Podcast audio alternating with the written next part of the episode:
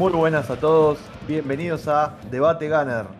Bueno, hoy vamos a hacer un, poco de debate, vamos a hablar un poco de la actualidad del Arsenal, pero antes que nada quería presentar a los integrantes, hoy vamos a hacer nada más que tres, así que quería saludar a, Enzo, ¿cómo estás Enzo? ¿Qué tal Nico? ¿Cómo va? Muy contento de estar acá en esta ceremonia semanal de Debate Gunner. Muy bien, me alegro, Por el otro lado tenemos a Mariano, ¿qué haces Mariano? ¿Todo bien? Todo bien, aquí digiriendo la derrota del Arsenal contra el Tottenham y esperando que comience la Premier. Ya solamente quedan cuatro, eh, cuatro días para comenzar. Y bueno, eh, con fe, a pesar del resultado, con fe y, y, esperar a ver qué es lo que pasa. Bien, bueno, hoy nos faltó el amigo Nock por temas laborales, pero bueno, ya lo vamos a tener pronto de nuevo en la mesa, así que eh, quería hablar un poquito para arrancar, ¿no? De eh, lo que fue el partido de ayer, eh, la derrota contra el Tottenham 1 a 0. muchachos, bueno, quiero que me cuenten un poco las situaciones que les dejó el partido. Díganme ustedes. Sí, básicamente. Bien, básicamente lo que se viene viendo desde la temporada pasada eh, pero lo que sí he podido observar es que ya se ha podido plasmar, digamos, la, la idea de Arteta en el campo, a pesar de que muchos siguen diciendo que no saben a lo que juega el Arsenal. Eh, sí, yo puedo observar a lo que juega el Arsenal con una línea adelantada. Ben White ha sido muy importante para esto. Ayer ha tenido varios anticipos, eh, progresando sobre el terreno rival y bueno, básicamente se ha atacado las situaciones más claras que ha tenido el Arsenal. Han sido escaladas de Tierney por el sector izquierdo que han terminado con centros. La caseta tuvo una. Eh, no, no, no, no ha habido muchas situaciones, pero ha sido la forma, digamos, en, en, la que, en la cual el Arsenal ha atacado, se ha parado en la cancha. Y bueno, si en la parte defensiva eh, sí ha bajado un poco el rendimiento, digamos, con la temporada pasada, porque al salir a, presionar alto quedan, quedan la espalda descubierta y tenemos dos centrales que, que son lentos. En el caso de Marí Holding, hoy no, eh, ayer no jugó Holding, pero sí Marí, bueno, eh, el Arsenal está padeciendo con ese gran campo a espalda de los centrales. Eh, ayer se sintió bastante la, falta de parte y en el medio, eso creo que estamos de acuerdo. Eh, por otro lado, eh, otra actuación bastante pobre de, de Bellerín en la banda derecha. así que yo creo que esos son dos puntos clave también para, analizar la derrota. fueron dos momentos importantes para el Arsenal, ya que eh, es un, jugador clave para el medio y bueno, y Bellerín es eh, justamente todo lo contrario, es una de los jugadores que más cuestionados en el último tiempo. Así que Enzo, ¿vos qué opinas del, resultado de ayer? A mí me parece que en todo esto que, el Arsenal es un cúmulo de buenas intenciones, pero que no, no termina de cerrar la idea como equipo. Eh, sí se ha notado la mejoría de Arteta que ha introducido sobre todo, bueno, en el retroceso, en ser un equipo más compacto, en la salida, eh, muchos movimientos automatizados, muchas, muchas buenas intenciones, pero a la hora de llegar a tres cuartos de cancha me parece que ahí el equipo se nubla, no, no, tiene, no tiene ingenio, no tiene inventiva para poder quebrar, digamos, la defensa rival. Y bueno, esto se ve mucho, ¿no? Porque se llega a tres cuartos, se llega al borde del área y que se dan pases automáticos, pases eh, sin peligro alguno y a mí me, preocupa eso, me preocupa que el equipo no tenga un jugador o no tenga un plan para, para poder llegar claramente al arco rival. Me parece ah, que... Yo pienso que la pregunta... Sí, la pregunta va, la pregunta que se hacen todos los hinchas es si es problema del entrenador lo que está pasando en ofensiva desde el, torneo pasado o desde que ha asumido Arteta prácticamente. Es problema del entrenador, de su sistema, es problema de, que hay jugadores que le falta esa inspiración individual. Smith Rowe es un pibe que, ha surgido hace 6, 7 meses, bien, se ha sentado en el equipo, pero tampoco no lo veo que, que sea el jugador que se ponga todo el sistema ofensivo a su espalda, por más de que haya, hayan dado la 10. Y... y además lo que yo también noto, Mariano, es la falta de recursos para atacar. Este equipo no domina todas las, facetas del juego y digamos ya el equipo ni siquiera contragolpea. Todavía no le vi una buena contra con el equipo lanzado un ataque. No tenemos poderío aéreo ofensivo, no, eh, la verdad que eso es preocupante porque un equipo, bueno, podés tener alternativas para, para llegar, pero el Arsenal parece que no, no, no, no, no tiene alternativas para cubrir las falencias de, creación. Eso también me, preocupa. Claro, porque el Arsenal lo que tiene también es que no, no aprovecha los recursos que tiene en el momento, ¿no? Eh, porque si vos te fijas, el City tampoco es un equipo que tiene altura. Y ellos eh, saben cómo, cómo jugar la pelota por abajo, ¿entendés? Entonces el Arsenal eh, tendría que replantearse por ahí qué es lo que quiere hacer cuando tiene la pelota. Si quiere eh, un equipo que sea de transición rápida o si quiere un equipo que sea de solo de respaldarse en los laterales y jugar al centro. Por eso ahí yo creo que también falta, es un poco el tema del técnico y un poco el tema de los jugadores es un 50 Sí, sobre todo porque ayer teníamos enfrente un equipo que tampoco era muy bueno. Es un equipo limitado, todos tenían bastante venido abajo con lo que nos acostumbramos. pero nos crearon muchas situaciones de, de córner, de cabezazos. Han dominado bien las dos áreas. Y bueno, digamos, eh, si bien no tienen calidad como años anteriores, pero bueno, son un equipo robusto, un equipo que, que va de la mano con el entrenador en este caso y nos generaron bastante con, pelota parada, con córner, con centro. Y bueno, eso es lo que la comparación que hago y que me preocupa. Tal cual, sí, sí, sí. Eso es un tema delicado. Sí, Mariano, te escucho.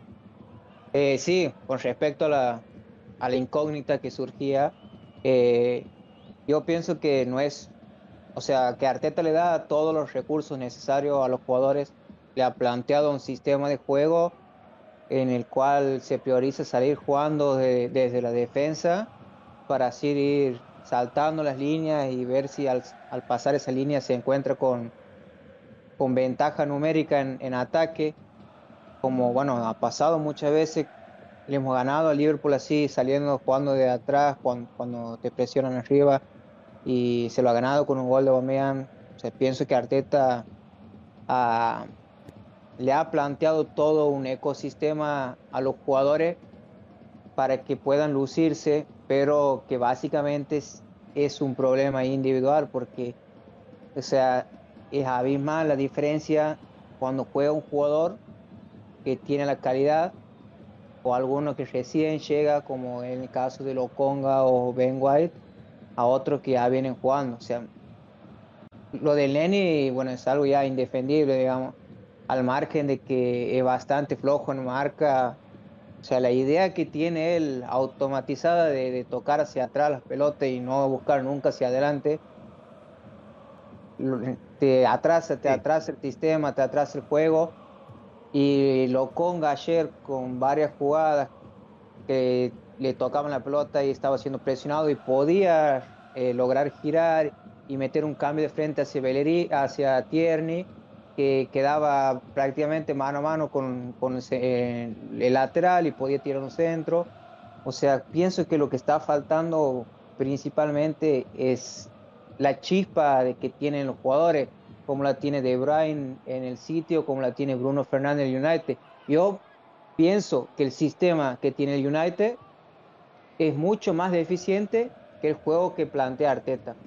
Pero ¿qué pasa? O sea, el United lo tiene a Bruno Fernández, eh, lo tiene a Pogba. Sí, que las individualidades. es, un, es, un, equipo que se apoya mucho en, las individualidades y, es lo que es el juego que ellos eh, disponen, ¿no? Digamos.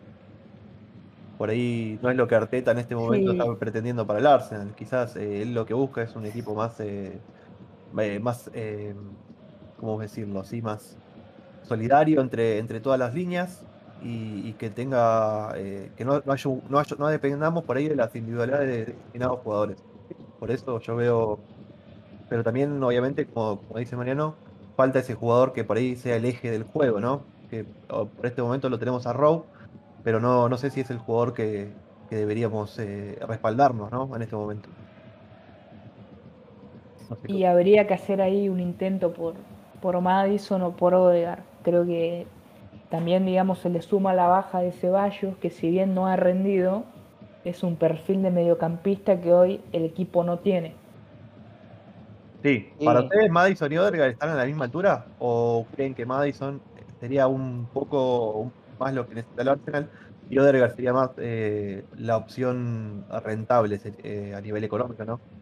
¿Pero ustedes creen que son los dos más o menos a la misma altura o creen que uno sería mejor que el otro? ¿Qué opinan ustedes? y yo básicamente pienso que sería mucho mejor Madison porque tiene gol, tiene asistencia, pesa en el marcador, o sea, siempre está anotado su nombre y es lo que nos viene faltando. Pero Odegaard no lo veo con malos ojos, digamos, porque desde que ha llegado ha estado bastante bien, es otro tipo de jugador, tal vez un poco más participativo que Madison, porque Madison ahí eh, tiene lagunas durante el partido, que es como si no jugara, pero bueno, pesa, pesa con los pases, pesa con, los goles, mientras que Odegaard tal vez no se lo ve tanto en el marcador final, pero sí durante el desarrollo y el transcurso del juego. Sí, sí, se hace cargo del equipo, Odegaard es un, jugador que sí. Y Rowe básicamente eh, me parece que es un jugador para, para arrancar un poco más de atrás, para para una salida rápida de contraataque, con su giro, con su velocidad. Pero cuando los equipos se cierran atrás, eso se lo viene viendo de la temporada pasada. ¿Qué decíamos la temporada pasada? Pro, vamos a jugar de visitante para salir rápido, mientras que si los equipos se cierran, pongámoslos a, Odegaard, es lo que se planteaba. Y eso no ha cambiado. Hoy por hoy, cuando los equipos están cerrados atrás, no tenés un Pogba, no tenés un, un De Bruyne, un Gundogan. El único que, filtra pelota, que lo estoy viendo bastante bien, es Shaka, aunque parezca increíble, es el único que, está tirando pelota hacia adelante, hacia los laterales y, en profundidad también. Y bueno, sumado a la ineficacia ofensiva, es como que se viene viendo lo mismo y, y el tema de que el mercado no ha colaborado con esa faceta. O sea, se, han reforzado atrás. Lo Conga, que es un mediocampista defensivo que tiene buen pie. Nuno Tavares, un defensor y un central. Que era donde menos tenía problema el Arsenal. Me parece perfecto las compras, porque siempre hay que mejorar las líneas. Pero hay que apuntar principalmente donde el Arsenal ha fallado la temporada pasada. Que sí, obviamente que fueron refuerzos necesarios también, sobre todo lo de Loconga y Tavares, porque al Arsenal le faltaba también ese recambio. Eh, sí, ese recambio para cuando, cuando el equipo, bueno, un equipo que sufre muchas lesiones y también para renovar la plantilla de cara al futuro. Pero a mí me da la sensación de que el próximo episodio estaremos hablando de lo mismo, de que necesitamos un jugador creativo, necesitamos reforzar el medio y bueno, y así, digamos, venimos hablando los últimos meses y por ahora pinta que la situación no, no se va a mejorar. A ver, lo que estuvimos leyendo en estos últimos días, eh, más que nada eh, los, medios más eh, importantes, ¿no? O, las fuentes más, más sólidas, es que todos más o menos coinciden en que el Madison es el objetivo número uno y que Odergaard sería la opción económica, ¿no? Pero que lo que el Arsenal prefiere en estos momentos es jugar la pelota larga con Madison de acá a fin de mercado y tratar de cerrar un acuerdo lo más eh, rentable posible para las dos partes, ¿no? Y en caso de no darse, yo creo que lo de Odegaard se podría cerrar más fácil, entonces yo creo que por eso eh, no hay muchas novedades en ese aspecto, porque lo de Madison no va a ser algo sencillo, va a ser algo que va, va a tomar unos cuantos días. Lo que a mí me preocupa también es si lo de Madison está ocupando el 100% del tiempo de la dirigencia y no están analizando también otros objetivos, porque está bien que Madison es un jugador ultra necesario, pero al Arsenal le faltan jugadores en otras áreas también. Entonces eso es lo que a mí me preocupa. Sí, ahora yo pienso que con, con la venta de Willow se abre mucho más el panorama porque es un ingreso de 25 millones de libras en efectivo que puede puede aportar mucho, digamos, para incorporar. Buena venta, muy buena venta, muy buena venta. La sí, bueno, ahí, está, muy, está siendo muy cuestionada la venta porque ha surgido el, romanticismo de que Willow está desde los 6 años en el Arsenal y bueno. Pero lamentablemente hay que venderlo los jugadores. Lo mismo va a pasar con Enquetia, a menos que lo logre renovar y, y acepte un préstamo, que sería lo ideal prestar le, flote y venderlo más caro la temporada que viene. Pero... Le aclaramos a los oyentes que en este momento se habla de que Willock ya prácticamente tiene todo arreglado con Newcastle por una suma de, de 25 millones y bueno, que por fin digamos se va a dar una de las primeras salidas. A mí me parece una buena operación, sinceramente. No sé qué opinan. Sí, sí, porque era un jugador, digamos, que en el Arsenal ha tenido su oportunidad, estaba leyendo, tiene 70 partidos jugados en el Arsenal entre titulares y, e ingresos. Son muchos partidos y nunca ha logrado asentarse. Porque vamos a ser sinceros, antes de, que Smith Rowe apareciera en el primer equipo con la importancia de, de que lo está haciendo, Willock era el que estaba jugando se, lo ha puesto. Muchas oportunidades había tenido. Sí, se, lo, se lo puso de enganche todo, pero no, no ha rendido. Y bueno, fue a un equipo que se adaptaba más a su forma de juego. Hay que también decir que ha sido suplente en muchos partidos, que ingresaba y hacía gol. Y los últimos dos o tres partidos recién empezó a jugar titular porque era suplente también. Sí, a ver, es el típico jugador que que a Wenger le encantaba, ¿no? Esos jugadores jóvenes que eh, ingresaban y, algo, algo le daban al equipo. El tema es que cuando lo ponían de titular eh, prácticamente desaparecían. Por eso yo creo que es, eh, es, un jugador que cuando jugábamos Europa League, cuando jugábamos así Copa, era un jugador que importante para, esos, para esos partidos, pero después cuando vos lo tenías que poner en Premier con regularidad, era un jugador que por ahí no gravitaba de la misma forma. Entonces yo creo que esta, esta venta eh, le es provechosa tanto al jugador como al club. Luego también está lo de Torreira, que pudimos averiguar y se ha aclarado la situación de que está realizando el aislamiento en España. Sí. Así que próximamente va a tener, eh, va a poder viajar eh, a Inglaterra sin problemas. y se está entrenando ya y, bueno, va a estar a disposición de Arteta pero parece que el club le va a buscar una salida, sobre todo a Italia. Lo más probable es lo de Galacio, eh, ¿no? Es lo más probable por unas cifras cercanas a los 20 millones de, libras. Y bueno, eh, la verdad que este jugador fue un poco decepcionante, sobre todo los últimos dos años. La primera temporada arrancó bien, pero bueno, si no, si no se concreta la salida, a mí no me parecería mal que, que se quede a pelear un puesto. Sí, está bien. La primera temporada se lo comparaba con Kanté, me acuerdo, bastante. O sea, llegó muy bien, se plantó en el medio y lamentablemente no sé si porque no se acostumbra, no se acostumbra al clima o por qué motivo bajó, perdió el foco, o sea, es como que no le preocupaba seguir jugando ahí en el Arsenal en la Premier. Tal vez al no sé, al, al no ponerlo titular, se decepcionaba y lamentablemente es, un jugador que mentalmente ha demostrado ser muy débil y condiciones no le faltan. Pero lo que sí veo que le faltan son ganas para seguir jugando en Inglaterra. Sí, lamentablemente. Incluso en, la, en su sesión en el Atlético Madrid la temporada pasada, ha, tenido muy pocos minutos en un equipo que parecía que se que era, era más para el estilo de juego de él. Y la verdad que ni, siquiera ni siquiera tuvo oportunidades como suplente, eh, entraba con Dombia, entraba Lemar antes, y bueno, eso también, digamos, lo, lo devalúa un poco para, para los siguientes años. Claro. Sí, sí, por eso yo creo que lo de Italia sería una buena opción. Tal vez eh, de no concretarse una venta, haría un préstamo con opción, también podría ser viable, ya que en Italia, bueno, fue la liga donde él más se destacó en la Sampdoria, siendo uno de los mediocampistas más eh, destacados, ¿no? Y por ahí quizás sea una liga que le, siente bien al estilo de, Torreira. Esperemos a ver cómo se desarrolla en los próximos días. A ver el futuro del, uruguayo. Eh, el, tema es que si vos le das un préstamo con opción y no de obligación, eh, como sucedió ahora con el Atlético. Puede pasar de que va, juega allá, no lo compra y vuelve, te queda solamente un año de contrato y el jugador pierde mucho valor.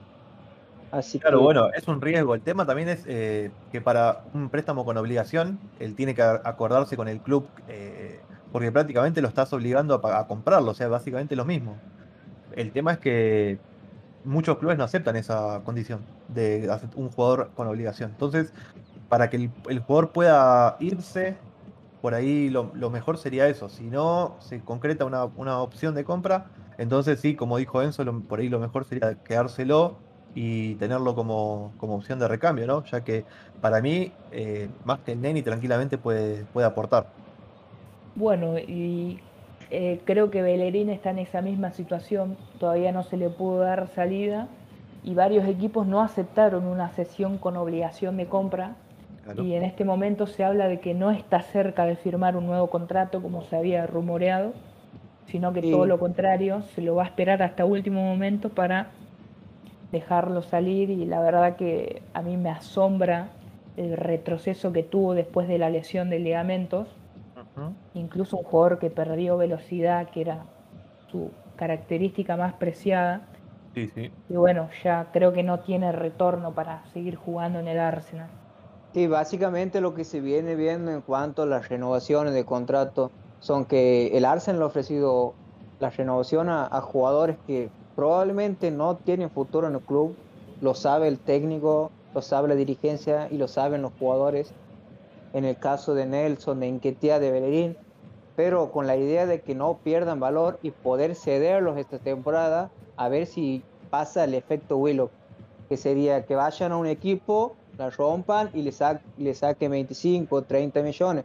Podría pasar con Nelson, podría pasar con Enquetia, hasta el mismo Bellerín podría haber renovado e irse préstamo al Inter y teniendo un buen rendimiento le puede sacar 15 o 20 millones a venderlo ahora, que más de 10 millones, no creo que alguien esté dispuesto a pagar por Bellerín hoy.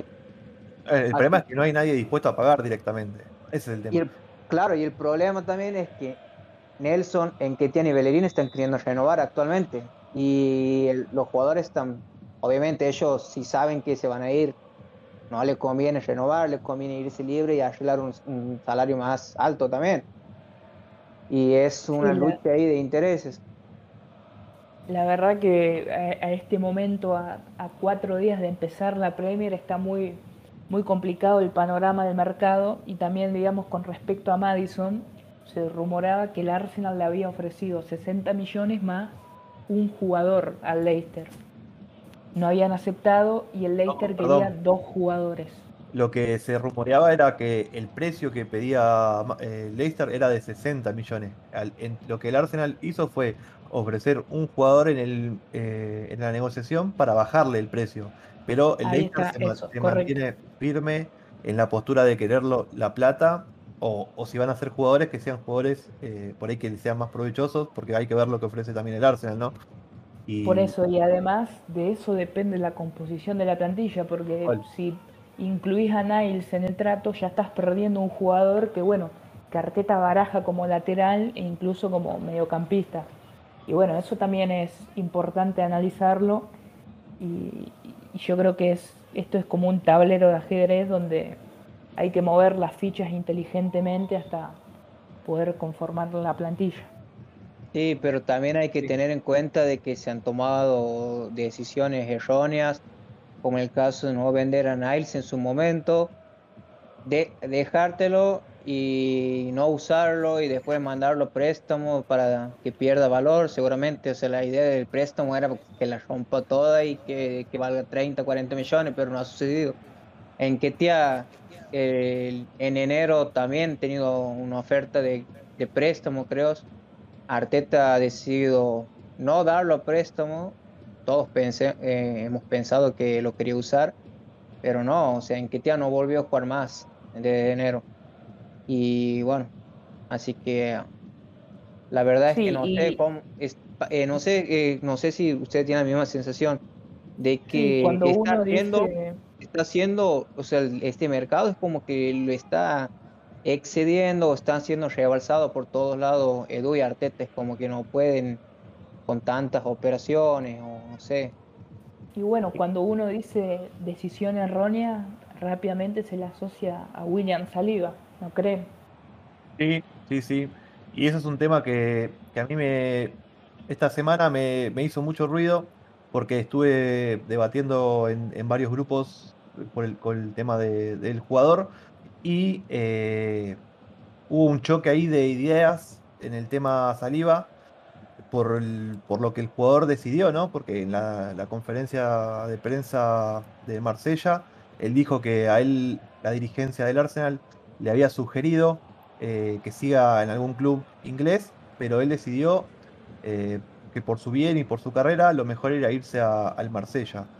A ver, ahora me gustaría escuchar la opinión de ustedes, ¿no? Respecto a ese tema así como lo planteas vos, digamos, me parece que ha sido un error de saliva. O sea, vos no, vos te estás alejando de, la escena mundial, te estás alejando de los focos. ¿Por qué te vas a ir a jugar a Francia, que es una liga que la ven poca? y todavía... ¿eh? que ahora, si se va Messi, vamos a ver si van a ver poca. Obviamente sí, pero todavía él tendría el cuestionamiento, no, la rompe en Francia y no en Inglaterra. ¿Qué pasaba si él te queda en Inglaterra y todos los fines la rompe. ¿Quién, ¿A quién le estarían cuestionando fuertemente? Y que la presión que sería, ¿entienden? O sea, romperla en la Premier y decir, mira, vos tienes tu mejor defensor a préstamo, la estás rompiendo toda en la Premier y te, has quedado con Marí y te quedaste con Holding. En cambio, si está en Francia, te pueden argumentar, no, pero esa liga no es lo mismo que este más bajo nivel, ¿entiendes? Sí, pero ahí yo creo que no creo que en la Premier sería titular como lo es en Francia, porque en Francia él, bueno, ya viene de ahí, e incluso estuvo el año pasado en el Nice a seis meses, y es un, es un jugador muy valorado en lo que es la liga francesa. Eso, no, sé, no sé si así en la Premier. Bueno, Enzo, entonces vos me estás diciendo que Saliba no tiene la suficiente calidad para jugar en el Arsenal. Si me está diciendo no sé si sería titular en la Premier en un equipo menor que el Arsenal. ¿Entiendes? O sea, vos estás poniendo en duda las capacidades de Saliba ahí. Y, pero yo creo que la Premier. Entonces le daríamos la razón a los No, porque yo creo que la Premier sí tiene el poderío como para comprar jugadores titulares. Por ejemplo, el Palace compró a Joaquín Andersen. En vez de buscar una sesión, invirtió esos 20 millones en un jugador titular propio. Sí, pero de yo creo que digamos... pusieron a Mark Weji, que tampoco es eh, más que Paliva, me parece, ¿eh? y, lo pagaron sí, sí. Sí, puede ser, sí, sí, seguramente. Él, tuvo oportunidades, tuvo oportunidades para jugar en la Premier. Entre las oportunidades, un, un equipo que, que, va al Arsenal a buscar un central a préstamo, seguramente le dicen, mira, yo vengo a buscar a Saliva y, y, va a ser titular. O sea, no le van a no va a ir a buscar para ser suplente. Y Saliva sabe, sabía que iba a ser titular pero claramente es un error.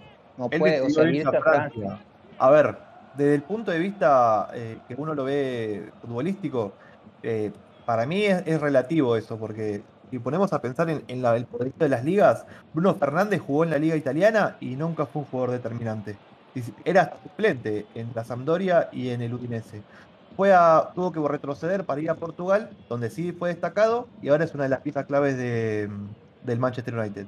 Entonces yo creo que por ahí el, tema del jugador, en este caso, es, es, más lo que pesa la decisión propia de él estar de cómodo y valorado en Francia a una liga foránea donde no sabes, y aparte lo de las ofertas que él pudo haber tenido acá, que quizás no le hayan sido atractivas, porque quizás eran equipos que estaban peleando el descenso. Entonces, eh, él tiene la oportunidad de ir a Francia, a un club importante que se viene reforzando bien, que tiene la idea de pelear arriba, y además juega Europa League, Marsella. Eso también es importante porque no es lo mismo irse al Southampton o al Brighton que jugar en, un equipo importante de Francia que va a estar en, competición europea, que se arma un buen proyecto con San Paoli, que va a apostar meterse a Champions League seguramente. Eso también hay que verlo y sobre todo que el jugador va a jugar a su país, a su casa.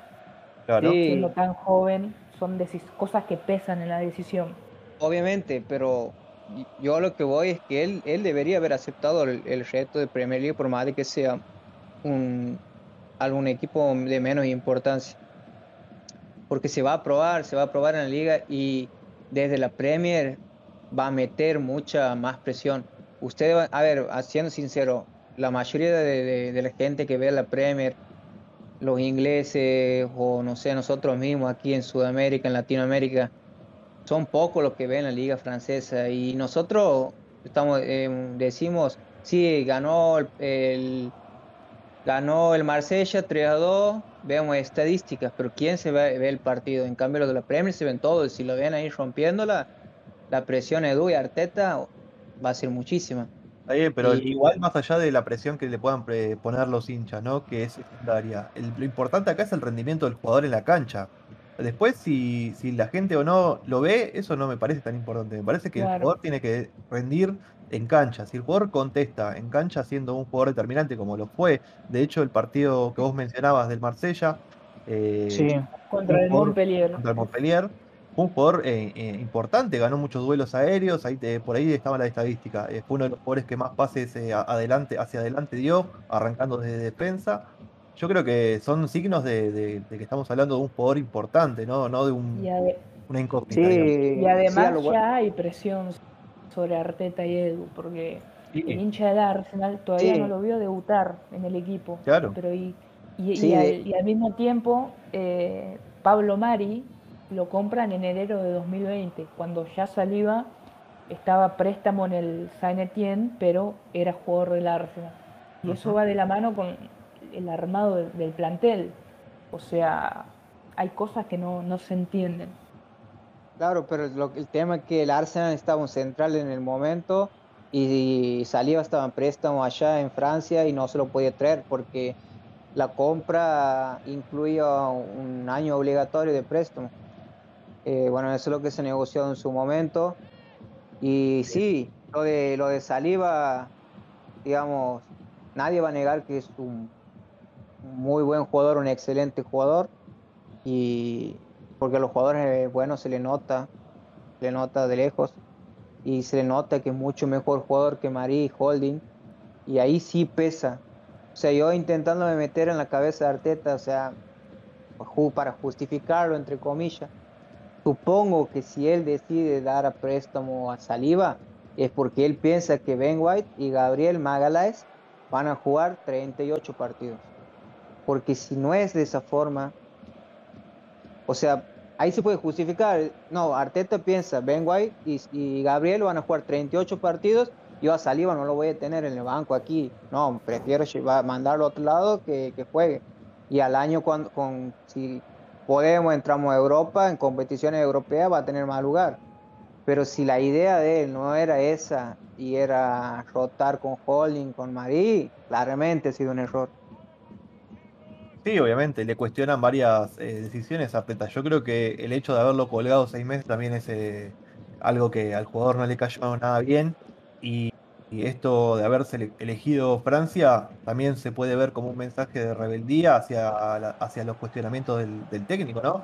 Porque eh, si bien, como decís vos, necesita jugar, cuando tuvo la oportunidad también eh, no lo consideraban y eso por ahí al, jugador le, cayó bastante mal. Y bueno, eh, por eso yo creo que la decisión de, irse a Francia también es un poco un, tema personal, una cuestión de que él quiere estar allá y quiere mostrar su, valor en, la liga donde él destacó toda su vida. Veremos lo que pasa acá a fin de temporada, ¿no?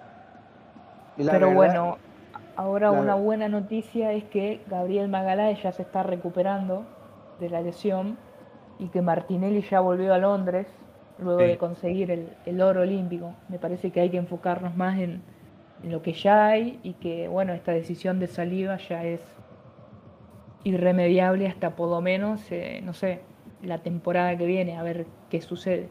Sí, yo pienso que, que no le veo mucho futuro, lamentablemente un dolor muy grande, digamos, porque es un buen jugador, pero no le veo mucho futuro en el, en el Arsenal, a menos que no siga Arteta.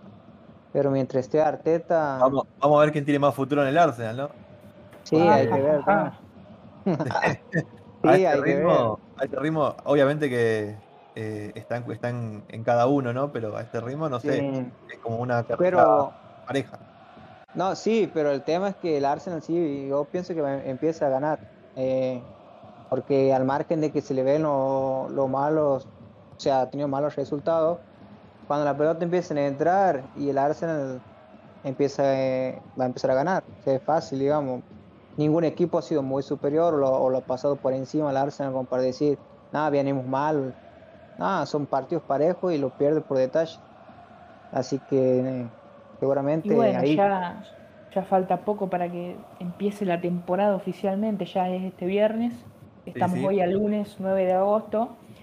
Y bueno, yo creo que el, tiempo dirá, quedan también 20 días de mercado. Y bueno, creo que esto va a definir el futuro de la temporada y también del entrenador, que hay opiniones muy divididas, pero, pero bueno, por ahora. Y, del director deportivo, ¿no?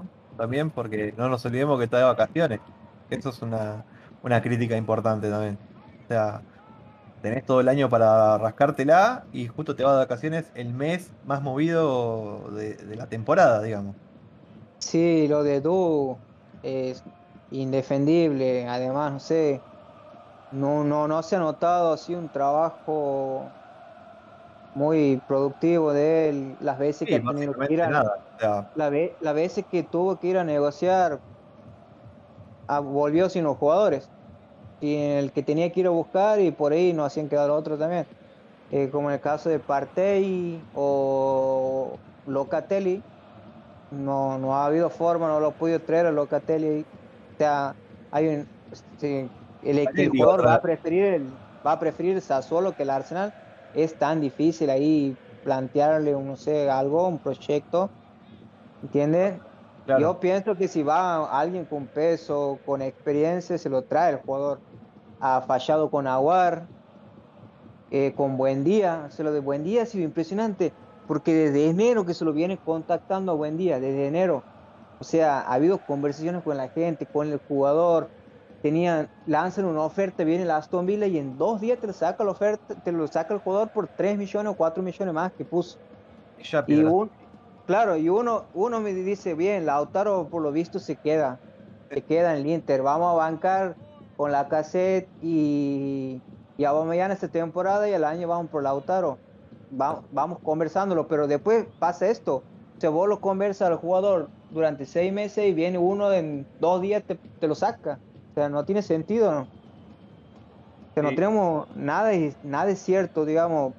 O sea, que Lautaro siga en el Inter no nos garantice que venga la temporada que viene por más de que nosotros lo estemos negociando, porque van a venir equipos serios y luego se lo van a llevar. Obvio, obvio, obvio. Así que bueno, eh, veremos que, que Du a ver si vuelve de las vacaciones y se pone a laburar, o en su defecto va a ser otro de los eh, que van a terminar colgados en la plaza como, como tantos otros que tenemos ahí en la lista negra. Eh, así que bueno, Enzo, el viernes jugamos eh, debut, de Premier, ¿no? Sí, se debuta contra el Brentford, será a las 16 horas de Argentina. Así es. Eh, y bueno, abrimos la temporada y, es el primer partido de Premier.